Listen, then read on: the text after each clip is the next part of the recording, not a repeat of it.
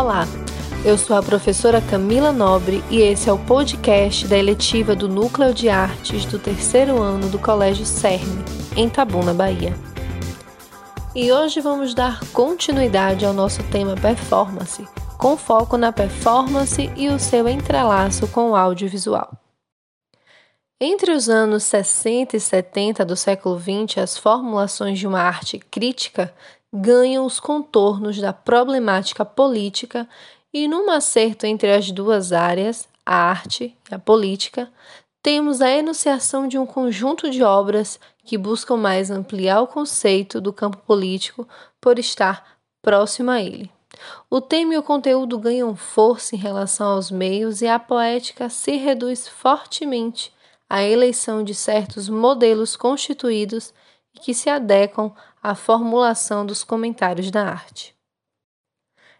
Em grande parte, compreende-se a força da pop art e o modo como esta pode servir ao seu uso enquanto comentário para a política. Por outro lado, também no contexto dos anos 70, temos o assento das relações sociais imbricadas no fazer artístico e sua expansão para o campo educacional. As relações entre arte, sociedade e cultura tornam-se preponderantemente em muitos casos e servem, a partir da década de 80, ao desenvolvimento de cruzamentos entre categorias produzidas no campo das ciências humanas e sociais e também nas obras produzidas.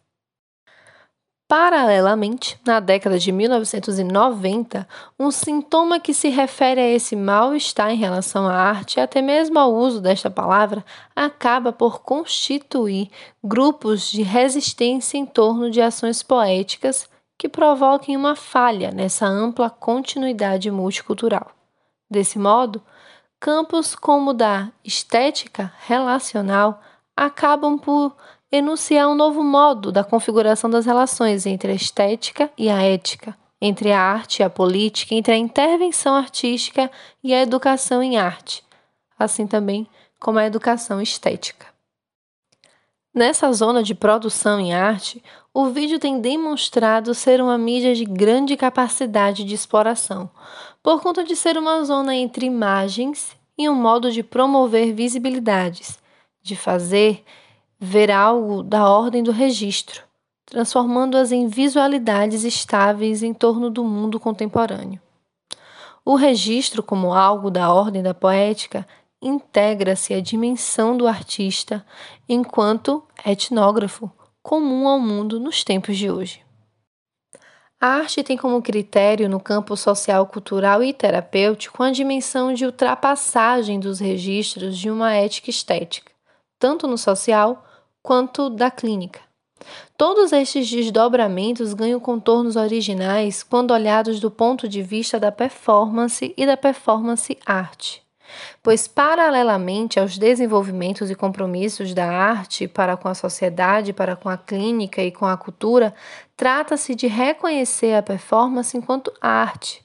E para tal tarefa é preciso torná-la ou tomá-la enquanto conceito e enquanto campo de significação abrangente.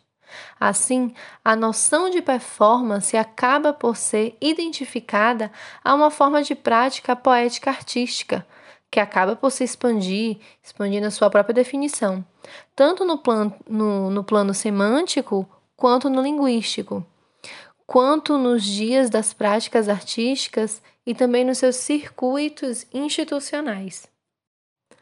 Quando Rosalie Goldberg situa a inserção da performance como forma de arte, como linguagem autônoma na década de 70, época na qual tendências como body art, living art e actual art se tornam mais conhecidas e alcançam espaço em festivais e críticas em revistas especializadas.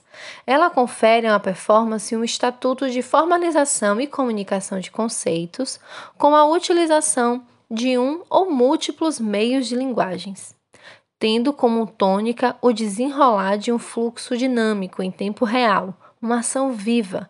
A performance torna-se ponto de encontro entre artes, no qual formas de diálogo não convencionais se confluíram, zonas de entrelaçamento entre arte e vida, e a disposição a uma experimentação de fusão dos agentes, artistas, interatores com a totalidade intertextual, multissensorial, visual, sonora, verbal, tátil e experiência do evento.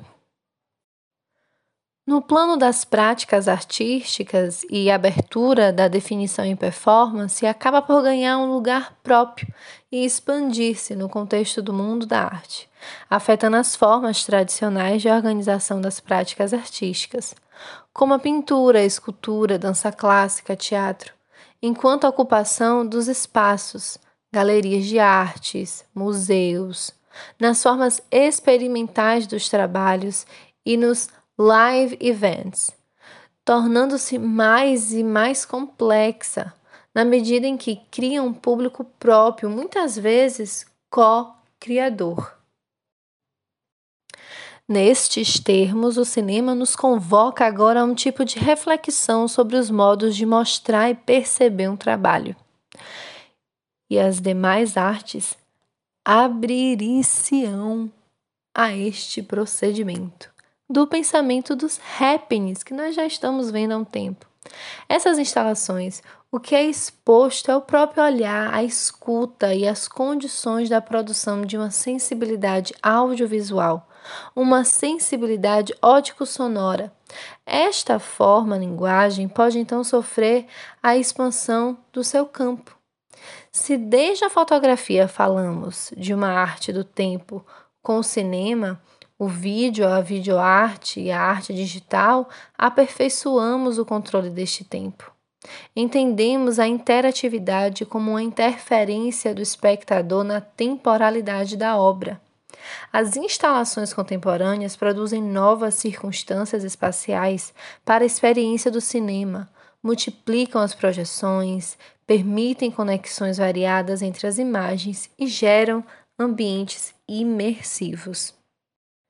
Bem, pessoal, vamos ficando por aqui hoje. Espero que vocês tenham gostado do podcast e até o próximo.